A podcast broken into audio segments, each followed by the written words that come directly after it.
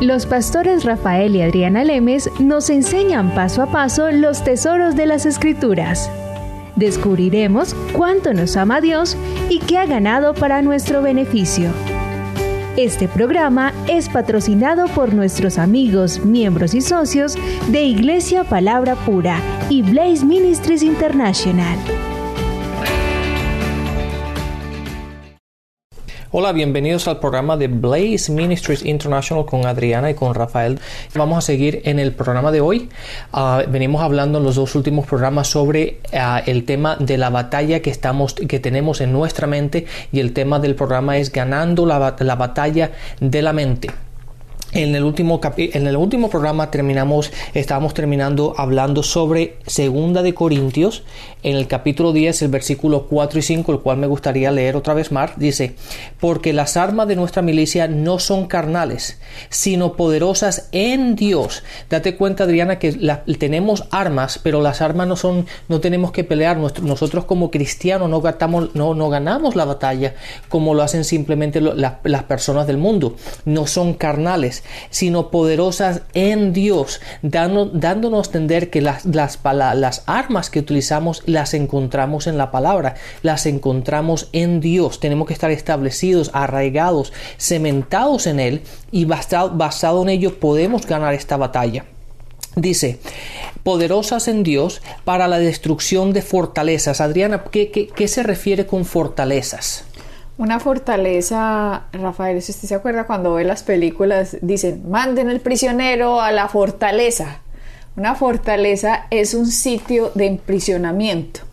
Son unas ataduras que tienen las personas porque están en su mente con una prisión de mentira que no los deja ver la verdad entonces se forma una fortaleza en un ser humano y esa fortaleza está en la mente. Y mientras ese usted esté cautivo dentro de esa celda de mentira, no puede pasar lo que Cristo ganó en su vida. Porque hay que dejar que Cristo, a través de lo que Él ganó, abra esas prisiones y que nosotros podamos salir de esa cautividad en que Satanás ha enseguecido nuestro entendimiento a la verdad de lo que Cristo hizo. Y la única llave para abrir es la verdad de la palabra. No hay otra llave. Esto no se puede hacer porque alguien me impuso las manos o porque ayuné 30 días o porque oré en el closet 50 horas. No, esto viene a través de la palabra. La misma palabra me va abriendo a mí, me va dando las llaves para que se abran las fortalezas. Por eso Jesucristo dijo en Lucas, dice, vine a dar libertad a los cautivos. Un cautivo es una persona, si usted está cautivo, usted es un esclavo. Cuando el pueblo de, eh, de Israel, los de Babilonia o los de Asiria, los tomaban cautivos, los esclavizaban a la voluntad de los babilonios o la voluntad de los asirios. Ellos eran cautivos, ellos estaban presos a voluntad de sus amos. Ahora el amo es Satanás y nos tiene presos con mentiras que nos hace creer de nosotros mismos y de los demás y del mundo en que nos rodea, nos tiene cautivos en unas fortalezas, o sea que él como amo nos trata como esclavos, uh -huh. porque nuestra mente está siempre imaginando lo que Él quiere que pensemos y nuestra mente siempre está simplemente mirando lo carnal, lo sensorial. Carnal entiendan que es sensorial. Mientras nosotros estamos mirando solo lo sensorial, no vemos la verdad de Cristo. Por eso esa fortaleza tiene que ser abierta y por eso la, la palabra dice, dice Jesucristo, vine a dar libertad a los cautivos y también dice, y conoceréis la verdad y la verdad te hará Libre. libre. libre, de qué? De la cautividad de la fortaleza que hay en su pensamiento de la mentira que trae. Uh -huh. Si ven cómo la Biblia empieza a manejarse como una red, como todos los versículos se empiezan a unir, como se va entendiendo el por qué esto está escrito y todo tiene un sentido común. Exacto, porque exactamente Adriana dice, porque las armas de nuestra milicia no son carnales, sino poderosas en Dios, no en nosotros, pero en Dios, y nosotros estamos en Dios. Por lo tanto, de acuerdo a, a, a Román, a, perdón, a Juan 8, 31 y 32 dice, si cono, um, dijo entonces Jesús los judíos que, está, um, que habían creído en él, si vosotros permanecéis en mi palabra, y seréis verdaderamente mis discípulos, conoceréis la verdad y la verdad os hará libre. Eso ahí es lo que tú estás hablando, el estar en Dios. Entonces, estas fortalezas son poderosas en Él. Y por eso acabas de leer, si permanecéis en mi palabra. Esto da a indicar, si yo no permanezco en la palabra, la mentira vuelve a capturarme. Por eso hay tanto cristiano cautivo con mentira porque no permanece en la palabra. Y ahí dice, si permanecéis en mi palabra, seréis verdaderamente mis discípulos y conoceréis la verdad y la verdad te hará libre. O sea que depende de mí cuántos cristianos están cautivos en fortalezas de mentiras. No pueden salir de ahí porque ya no están permaneciendo, ya no están ejerciendo la ejerciendo en su libre albedrío el querer saber más. Sí, esa, esa palabra, Adriana, permanecéis o permanecer implica el sitio donde tú vives, el sitio donde tú estás. Entonces hay, muchos cristianos que siempre están un pie en el mundo y un pie en la iglesia, un pie en Dios, y así no se puede estar. Uno tiene que estar en un lugar u otro, y en, y en nuestro caso nosotros estamos en Dios, en Cristo. Por lo tanto, ese es el sitio donde nosotros estamos, donde el sitio donde nosotros vivimos, y tenemos que permanecer en Él. Y de la única manera como permanecemos en ese mundo es permaneciendo en su palabra. Y en su palabra podemos permanecer como escuchando enseñanzas como la nuestra. Por eso nosotros promocionamos nuestra enseñanza, enseñanza porque sabemos de qué estamos hablando, ¿cierto? Entonces, pueden regalar estos DVDs, estos CDs para que la gente empiece a escuchar y a escuchar y a escuchar y a escuchar, porque ahí dice, si permanecéis en mí, en verdaderamente seréis mis discípulos y la verdad te hará libre, dando a entender, usted está cautivo, Usted está cautivo, pero si permanece en la palabra, si usted remain, si usted si permanece, está, eh, tiene esa acción de querer saber, de querer oír, porque la palabra dice, y la fe viene por el oír, y el oír la palabra de Cristo, la palabra de Dios. Entre más usted oiga y oiga y oiga y repita y vuelve y oye y vuelve y repite y vuelve y oye y oye y oye, está permaneciendo en su palabra. Y entre más permanezca, llega un momento en que le hace clic la llave, le abre la palabra la cautividad, el calabozo, la prisión donde estaba. La fortaleza. La fortaleza y usted sale y dice, lo veo, lo entiendo, lo recibo, lo tomo, lo acepto, ya entendí. Pero puede que no entendió el primer día, o el segundo, o el tercero, o el cuarto, o el quinto. Puede que en el décimo o en la veinteava, pero al menos usted está permaneciendo. Jesucristo le hizo una promesa y esa promesa es, si permanecéis en mi palabra, seréis verdaderamente mis discípulos y la verdad te va a ser libre, libre de la cautividad que Satanás le tiene en su mente con una mentira que le plantó hace mucho tiempo. Claro, date cuenta que la palabra dice, dice, es que es interesante como se lee, dice, si vosotros permanecéis en mi palabra, dando a entender que si yo voy a permanecer es algo que yo tengo que hacer, por lo tanto volvemos otra vez, tenemos que hacer, tengo que tomar la decisión de hacerlo. Y muchas veces, como tú dices, no viene la primera, la segunda, la tercera vez, una vez viene la segunda, la tercera, otra viene después de 30 veces que lo he oído. Pero mientras que permanecemos en la palabra, la palabra nos garantiza que conoceremos la verdad y la verdad en la cual caminamos, la cual entendemos, la cual tomamos, la cual se nos ha hecho realidad, es esa la verdad que nos hace libre. Porque date cuenta que la verdad la tiene, la tiene generalmente hasta gente que no cree en Dios, hasta la gente que está en el mundo, tiene la verdad en su casa, que es la Biblia, la, la palabra. en la mesita de noche. Exactamente. Llena de polvo. Y esa, esa es la verdad.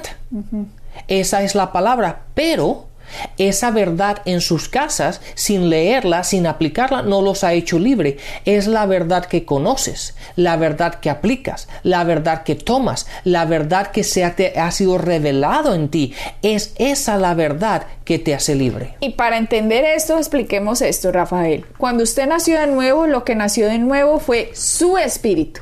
Su alma no nació de nuevo, ni usted se volvió a ser un bebé cuando recibió a Cristo, ni usted se metió al vientre de su mamá y, salió llorando. No, usted siguió de los 30 a los 40, a los 50 a los 20 años que tenía. Usted siguió esa edad.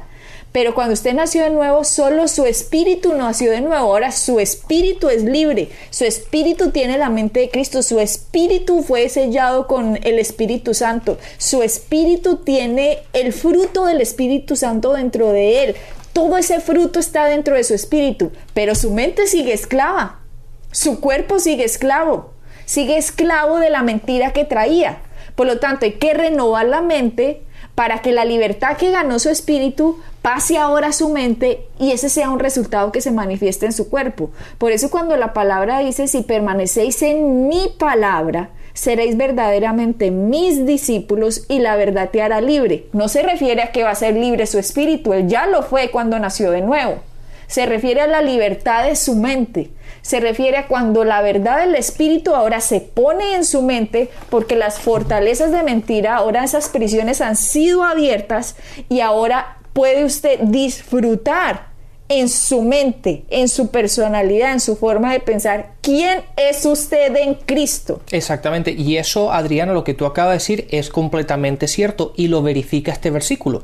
En 2 de Corintios, ahora el, versículo 5 en el capítulo 10 dice, derribando estas fortalezas, en el versículo 4 habla de estas fortalezas en las cuales estamos, ¿no? Y, tenemos las armas para, para destruirlas. Pero, ¿qué, ¿qué, qué son estas fortalezas? Derribando argumento y todo altivez que se levanta contra el conocimiento de Dios, llevando cautivo todo pensamiento a la obediencia de Cristo. Es esa, esa forma de pensar, esos pensamientos son los que nos mantienen cautivos y esas son las armas que nosotros poseemos como cristianos que podemos destruir y traer todo pensamiento a la obediencia de Cristo. Cuando en Gálatas dice, Gálatas 4:7 dice, así que ya no eres esclavo, sino hijo. Y si hijo, también heredero de Dios por medio de Cristo. Está diciendo, si dice que ya somos hijos y ya no somos esclavos, es porque éramos esclavos, estábamos esclavos, por eso Jesucristo vuelve y digo, Jesucristo por eso dijo, vine a dar libertad a los cautivos. Un cautivo está esclavo, está esclavo de una mentira. Por eso en Corintios dice que Satanás ha enseguecido el entendimiento de los incrédulos para que la luz del Evangelio no les resplandezca. ¿Cómo se las enseguece? Con pensamientos. Por eso 2 Corintios 10:5 dice llevando cautivo todo, no dice algunos, dice todo pensamiento. ¿Por qué? Porque estamos bombardeados diariamente con pensamientos contrarios a la palabra. Y eso, ay no, a Rafael y Adriana, eso nunca le pasa porque es que ellos, son ellos saben tanto. No, eso nos pasa a nosotros. Nosotros tenemos que llevar cautivo todo pensamiento a la obediencia de Cristo.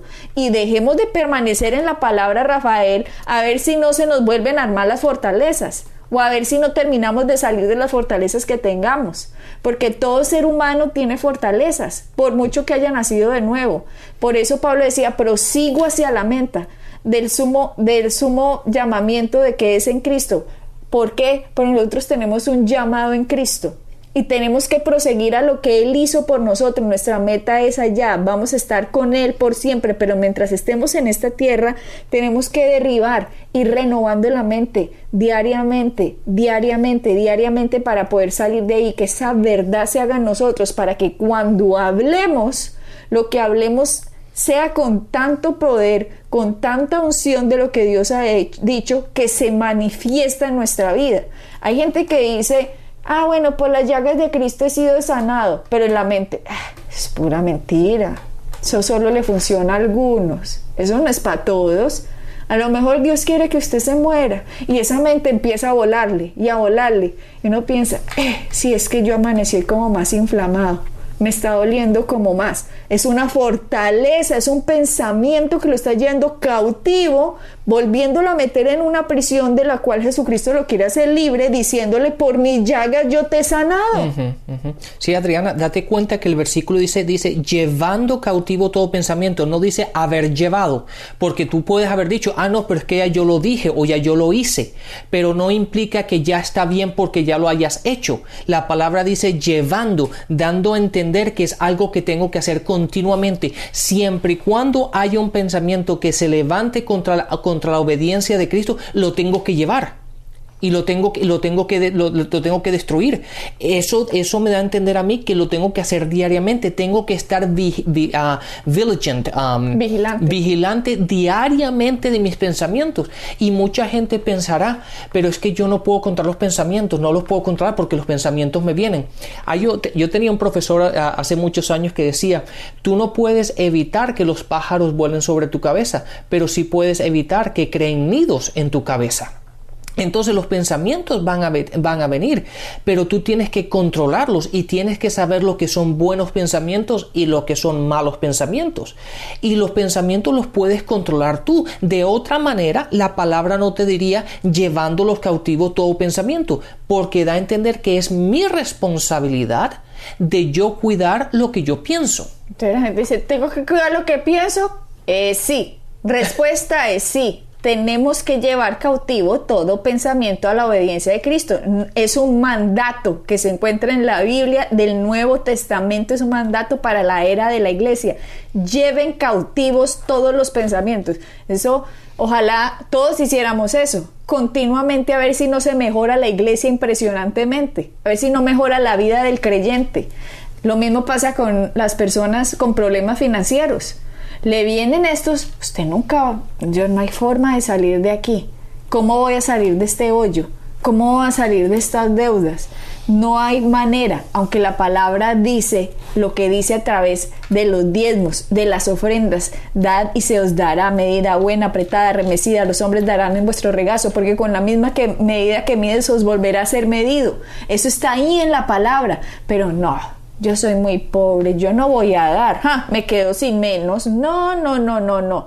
Es un pensamiento que lo quiere tener cautivo para que usted no vea la verdad de Cristo y la ley espiritual de Cristo lo haga libre es en todas las áreas, en el área de la salud, en el área de las relaciones personales, en el área de las finanzas. Ah, Adriana, déjame interrumpirte un segundo. Date cuenta que muchas veces estos pensamientos lo que nosotros hacemos es razonar de una manera natural una ley espiritual y llegamos a la conclusión de que no es posible eso que tú acabas de decir, el del dar, ¿verdad? Dice, no, no, es que si yo doy, entonces me quedo con menos y no tengo para vivir, no tengo para esto. Pero lo y al no hacerlo, lo que estás haciendo es, es invalidando o dejar de poner a funcionar una ley espiritual. Entonces tú razón, de una manera racional, humanamente, racionalmente humano pensando, acabas de invalidar una ley espiritual y las leyes espirituales son o van por encima de las leyes naturales.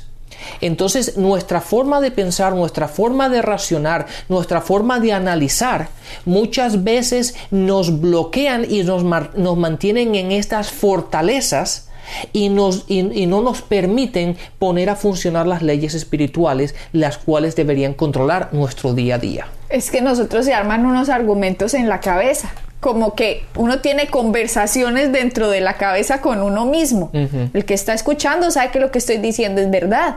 Porque le ha pasado a usted que está escuchando, tiene unos argumentos y empieza a hacer a qué sí, no, pero es que a qué dice no, pero qué tal, qué tal cosa. Es uno mismo pensando con uno mismo, como si tuviera dos cosas contrarias.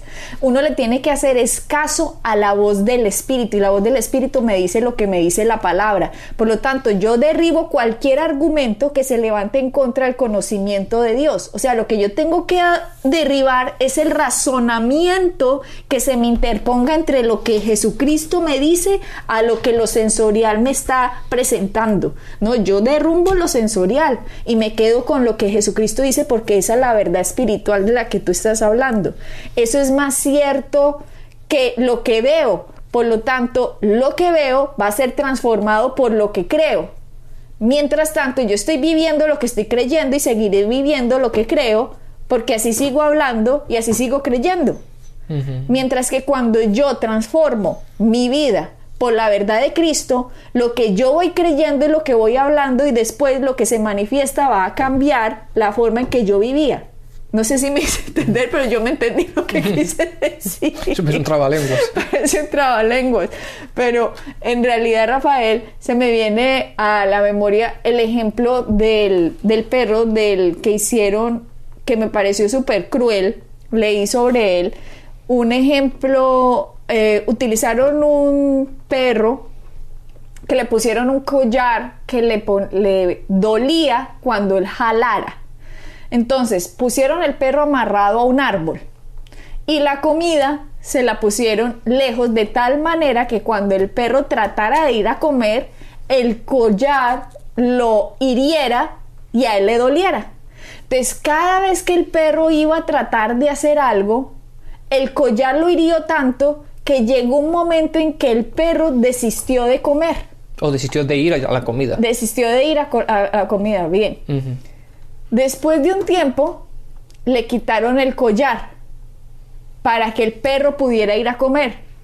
Pero él ya había sido tan entrenado de que cada vez que fuera le iba a doler, que ya nunca jamás quería ir a comer y se estaba muriendo de hambre. Estaba libre verdaderamente libre, pero en su su forma de pensar. en, su, en su forma de pensar, ¿sí? en su forma de entrenado, de estar entrenado, dejó de ir a lo que era de él por como estuvo precondicionado. Claro, date cuenta que él seguramente, el perro se dio cuenta de que pudo llegar hasta cierto punto. Y cuando llegaba a ese punto, de ahí no podía pasar porque sabía lo que le iba a pasar. Aunque después no tenía el collar puesto, de ese punto él no pasaba. Y de esa forma muchas veces nosotros nos creamos esos límites. Aunque en Cristo no tenemos límites algunos, nos creamos esos límites en los cuales pensamos que más de allá no puedo pasar. Y eso, esas son las fortalezas que nos mantienen atados. Este perro, Rafael, prefirió morirse de hambre. Ya vieron que se iba a morir. Él dijo, yo no voy a ir por la comida porque el plato se lo tenían en el mismo lugar donde lo tenían. Por lo tanto, el perro ya estaba esquelético y les tocó a los científicos o a estos que estaban haciendo el experimento tomar y cargar el perro hasta la comida para que él comiera, para que no muriera de hambre. Y esa es la labor de los que están en el ministerio. Nosotros fuimos condicionados por un mundo de las tinieblas para que no creyéramos que lo que Cristo nos promete como herencia es nuestro. Por lo tanto, desistimos, decimos, no, no puede ser. Esta enfermedad que tengo no puede ser que yo sea sano, no puede ser que yo sea próspero, mi familia ha sido pobre toda la vida, o yo he sido un de malas, yo he tratado, he mandado hojas de vida, nada que nada, no puede ser, yo tengo una relación pésima en mi familia, con mi esposo, o con mi esposa, o con mis hijos, eso no puede ser, no puede ser. Llega un momento en que desistimos de la verdadera herencia, aunque ya estamos libres, porque en nuestra mente tenemos unas fortalezas puestas por Satanás que si no las tumbamos, nos vamos a perder de la herencia en esta tierra por no haber renovado la mente a la verdad de la palabra. Así es, Adriana. Adriana, y a estas personas que nos están oyendo, a nuestra audiencia, los quiero retar con esto. A lo mejor ustedes piensan, pero ¿cómo cambio esa forma de pensar? La palabra nos da la solución de ello, nos da la respuesta. La respuesta, denos cuenta que la respuesta de todos nuestros problemas los encontramos en la palabra. La cuestión es encontrar aquella verdad que necesitamos. En Filipenses 4, en el versículo 8, 9, 8 y el versículo 9 dice lo siguiente. Por lo demás, hermanos, todo lo que es verdadero, todo lo que es honesto, todo lo que es justo, todo lo que es puro, todo lo que es amable, todo lo que es buen, ah, de buen ah, nombre, si hay uh, virtud alguna, si hay digno de alabanza, en esto pensad.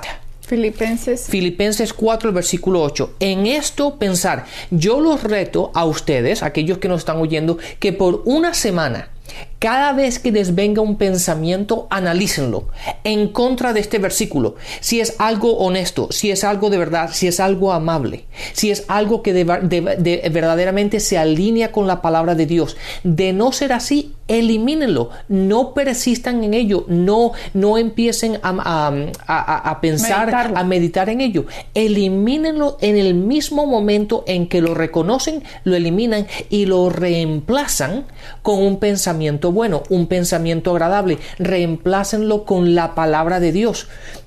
Y si lo hacen eso constantemente por una semana, por siete días, constantemente. Se van a dar cuenta de toda la basura que uno piensa. Se van a dar cuenta, exactamente, y se van a dar cuenta, primero, la basura que, que mantenían en la cabeza constantemente, y segundo, se van a dar cuenta cómo su mente está empezando a renovarse y a reemplazar aquello que estaba con la verdad de la palabra y van a ver cómo van a empezar a pensar pensamientos pensamientos positivos pensamientos de, prosperidad pensamientos de, de, felicidad pensamientos de paz si uno le hubieran enseñado el evangelio de esta forma Rafael desde que uno era chiquito mejor dicho uno estaría súper avanzado, pero desafortunadamente no fue así, pero siempre hay un hoy. Podemos empezar hoy. Cuando yo me enteré de estas verdades, todo lo que se venía contrario a la obediencia de Cristo, que era continuamente a mi mente, y para eso que uno lo piensa en primera persona, Rafael, que es peor,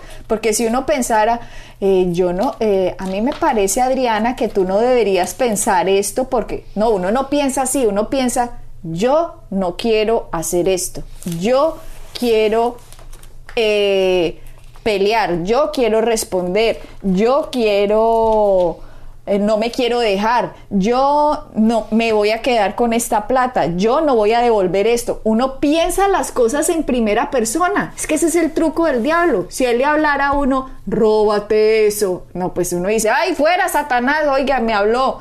No, piensa uno en primera persona. Cuando yo me enteré que lo que yo soy es mi espíritu y yo pensaba en primera persona cosas contrarias a lo que Dios me dice, yo me iba al versículo que tú decías, en Filipenses eh, 4.8. Yo decía, un momentico, este pensamiento no es mío, este pensamiento fue puesto por Satanás, porque la palabra dice que todo lo que es verdadero, todo lo honesto, todo lo justo, todo lo puro, todo lo amable, todo lo que es de buen nombre, si hay virtud alguna, si hay algo ello digno de la alabanza en esto, pensad. Por lo tanto, esto es lo que yo pienso, te rechazo este pensamiento, no es mío.